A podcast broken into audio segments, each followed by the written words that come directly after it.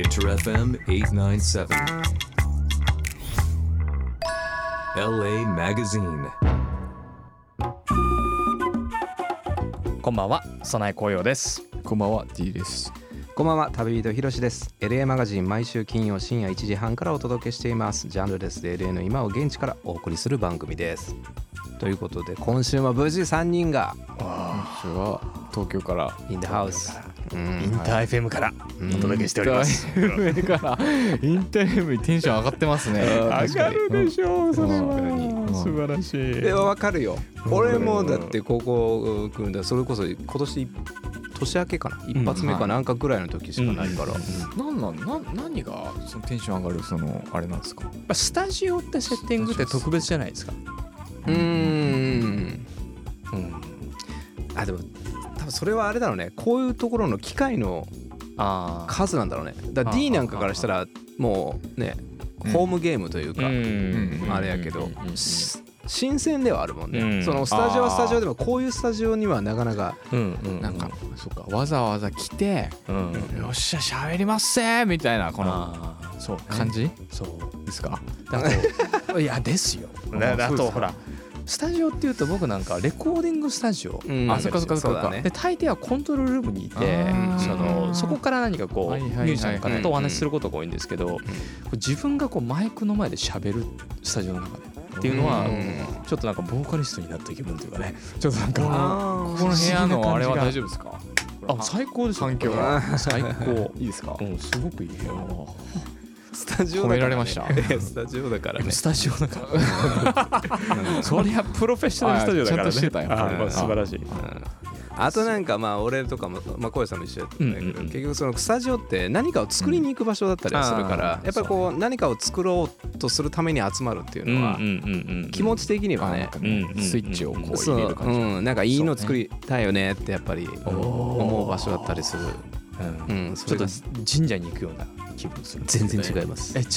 全然違う神聖な？えちょっとなんか僕はそういうイメージがある神社にお参りに行くみたいな。ちょちょっと神聖なイメージっていうかな？んかうん。ちょっとスペシャルなところに行く気はあります。うん。いいね。なんかでまあ本当俺俺にとってはなんか作る場所って感じがするっていうところがうん。うん。あるかな。うんそうそうあのこのラジオのスタジオってちょっと特別なのが、うん。レコーディングスタジオだったらこんなに窓ってあんまり置かないものなのでうん。跳ねちゃう、うん。あー確かに確かにそれがやっぱラジオのスタジオだとこう大抵景色が良いところにあったりとかこう大きめの窓があったりっていうのはちょっとレコーディングスタジオスタジオとはね違う作りですよね。今気づいた。今だからちょっと自分家にスタジオ作り始めて、うんうん。でどうなってんのかなと思っていろいろそのこううん。気温材貼ったりとかして、うんうんうんこの角度見てください。窓ガラスの、うん。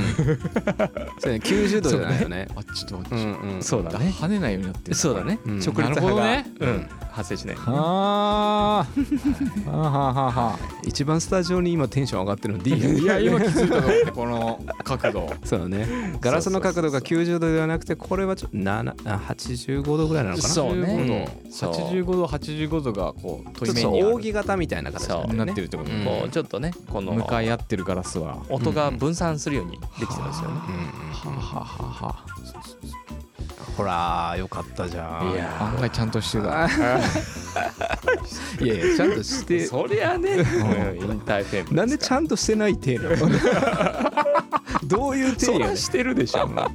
そらしてるでしょ。そらそうっすよね。んうん。いやそうですよ。うん。ほんで今日は、はい。その久しぶりにうん。またそのおすすめの一曲うん。をそれぞれ話ができたらなと思ってて、はいはいはい。ちょっとこの梅雨時期にも入ってうん。きたり、季節のこの移ろうこのタイミング、うん。うん、いいですね。そうそう。まあこれ半今年がだから1年半年終わるタイミングでもあるからなんかこのあそこのあれでもいいしね。そっか。うん。確かに。確かに。なのでまずはその音楽プロデューサー曽内紅葉さんの一曲。おすすめの一曲を。今年これを改めて聴いていただきたいっていう一曲はありますね。うーんあの今年僕はすごく出るボックスセットで楽しみにしてたもの一つがうん。ノラ・ジョーンズの「Come Away With Me」っていうアルバムがあるんですけどあれの20周年ボックスセットっていうのがリリースされたんですよ。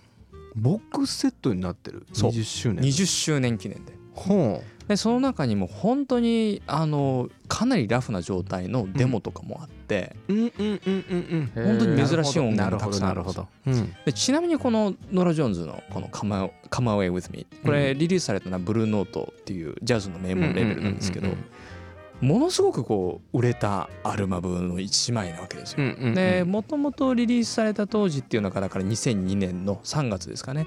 3月にリリースされた時には126位とかだったんですけどそこからビルボードで。そうですねうん。ビルボードで。でそこから約1年経ってえーそれで1位になったんですよ。うんうん11ヶ月経って。うんうんうん。うんはい。で今2022年現在でどれぐらいそのアルバムが売れたかってどれぐらいだと思います ?D いや全くちょっと想像がどれぐらい累計そう。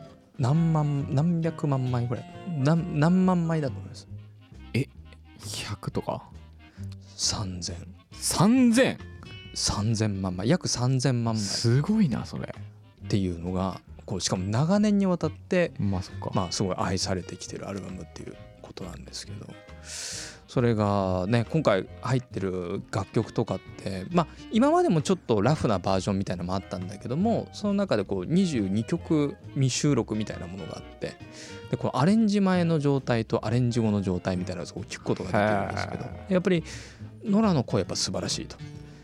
でもそれを聞いた後に改めてこのアルバムの中の1曲目で「Don't Know Why」っていう曲があるんだけどもこれを聞いてみるとそのレコードプロダクションの素晴らしさっていうのを改めて再発見できるところがあるんですよ。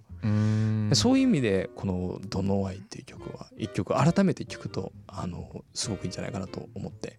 でその中でもなんでそこまでヒットしたかなって僕個人的に思うところで言うとこのこの何ですかねこの歌い始めのところがあのあるんですけど「I waited」っていうとでその次の次の段のここで「I left」っていうところなんだけどこの瞬間にあの僕エンジニアっていうところもあってからすごくこうボーカルをどういうふうにやってるのかなって聞いた時に一瞬だけちょっとこうキラキラするリバーブがスッてかかるんですよね。でそれでこのアルバムってノラ・ジョーンズのデビューアルバムだったわけですけどその初めて聞く人が多かったノラ・ジョーンズの声に一瞬でこう持ってかれるぐらいのそのなんていうんですかねボーカルのこの、まあ、プロダクションから見た時のリバーブのかけ方一瞬だけかかるこの響きみたいなやつがねこれ改めて聞いてみてもとグッてきたんでちょっとこれを押したいなって感じですかね。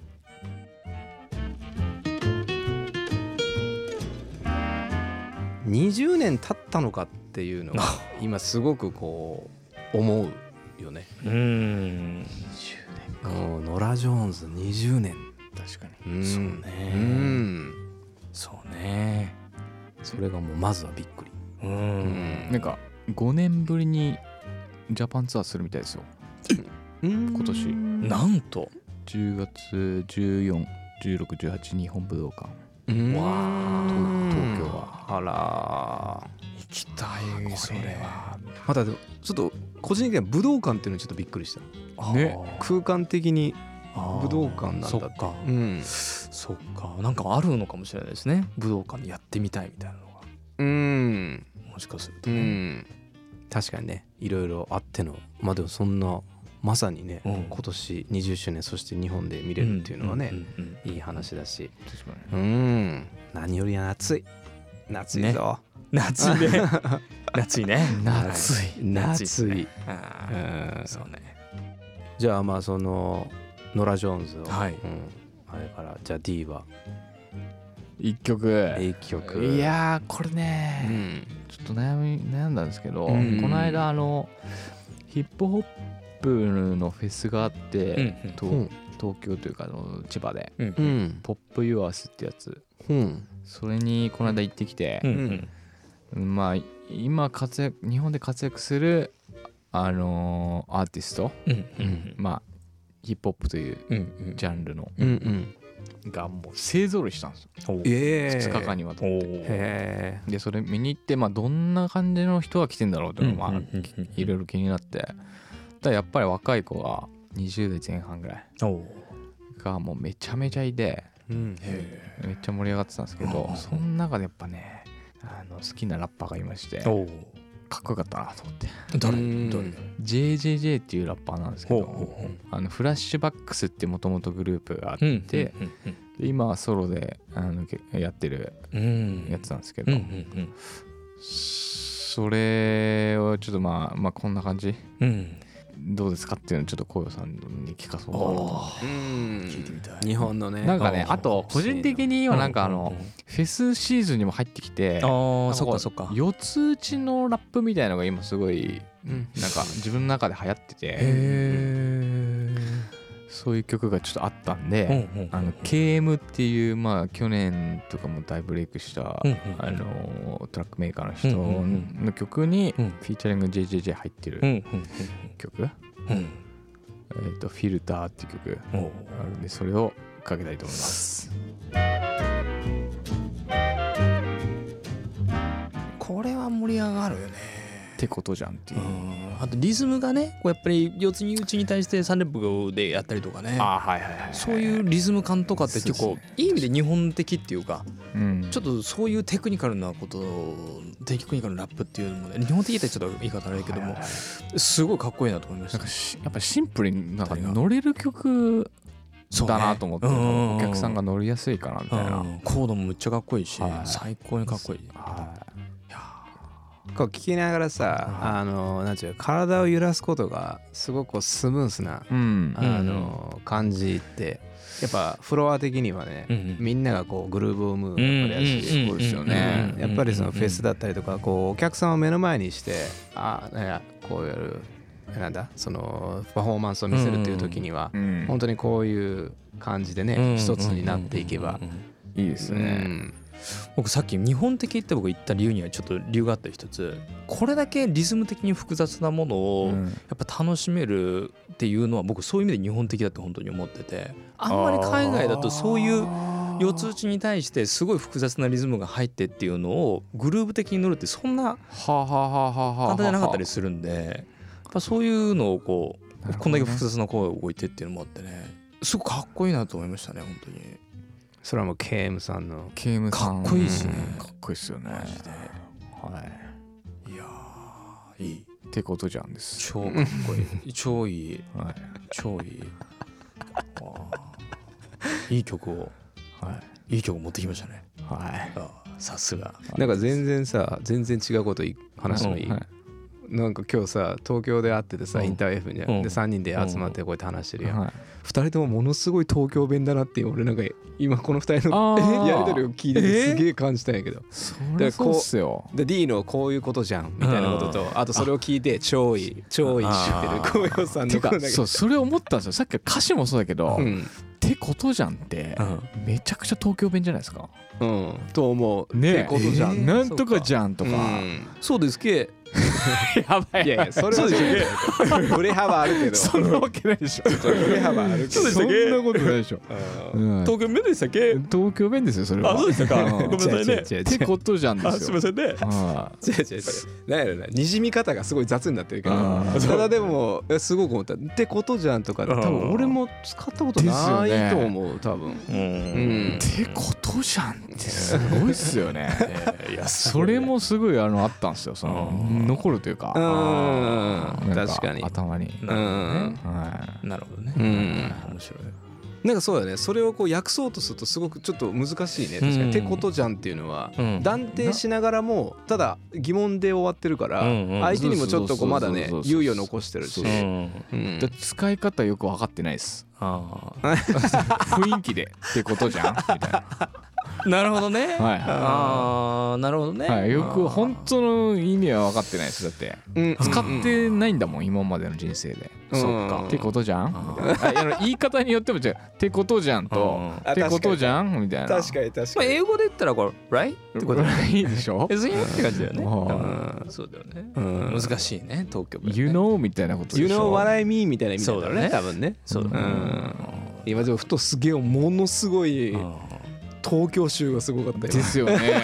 だってほら普段僕英語から日本語だと英語 LA 弁から鹿児島弁なわけですよ。LA 弁愛と一緒ですよまあまあそうかそうか。愛と。一緒だ。愛だ。愛だ。まさに AI だ。愛だ。愛さんと同じことなんですよね。あそっか。そうそうそうそうそう。でも今日なんかほら東京にいてここに来てるから、うんうん。だから東京的なねあノリから来てるんでそんなことないんで普段は。あーなるほどね。ねそう。ちゅうかちょっと待って愛と一緒ってめっちゃおもろいやけど愛さんといや一緒愛さんとそうね。全く一緒です。確かに。はそれ考えたらやっぱ愛さんすごいね。愛さんは鹿児島弁しか喋らないですからね。うん本当に。この間も関ジャム見ててうん。思いっきり鹿児島弁一人だけ喋ってて「愛さんってことじゃん」みたいな。そうだね。愛それさんってことじゃんやっぱり。思いましたね。それは面白いは方言ってこう2人いるから話しやすくなるというかうん。出てしまうみたいなのあるけどその一人でねあそのいやそうそうそうそう。そう込んでいくパワーすごい。すごいっすよね。うん。ー確かに。うん。確かになるほどね。うん。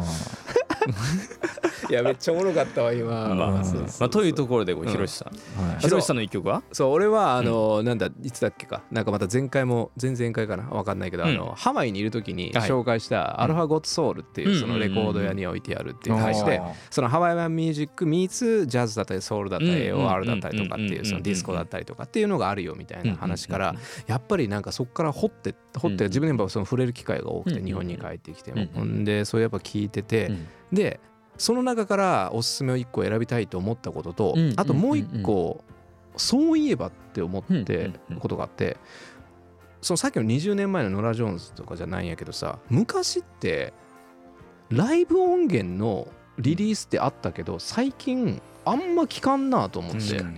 やっぱりそれ映像がねこんだけまあいろいろとタブレットだったり見れるからまあ映像と込みでっていうことはあると思うけど前ってなんかあったよねってそうん。のライブ音源そうそうライブ版みたいな。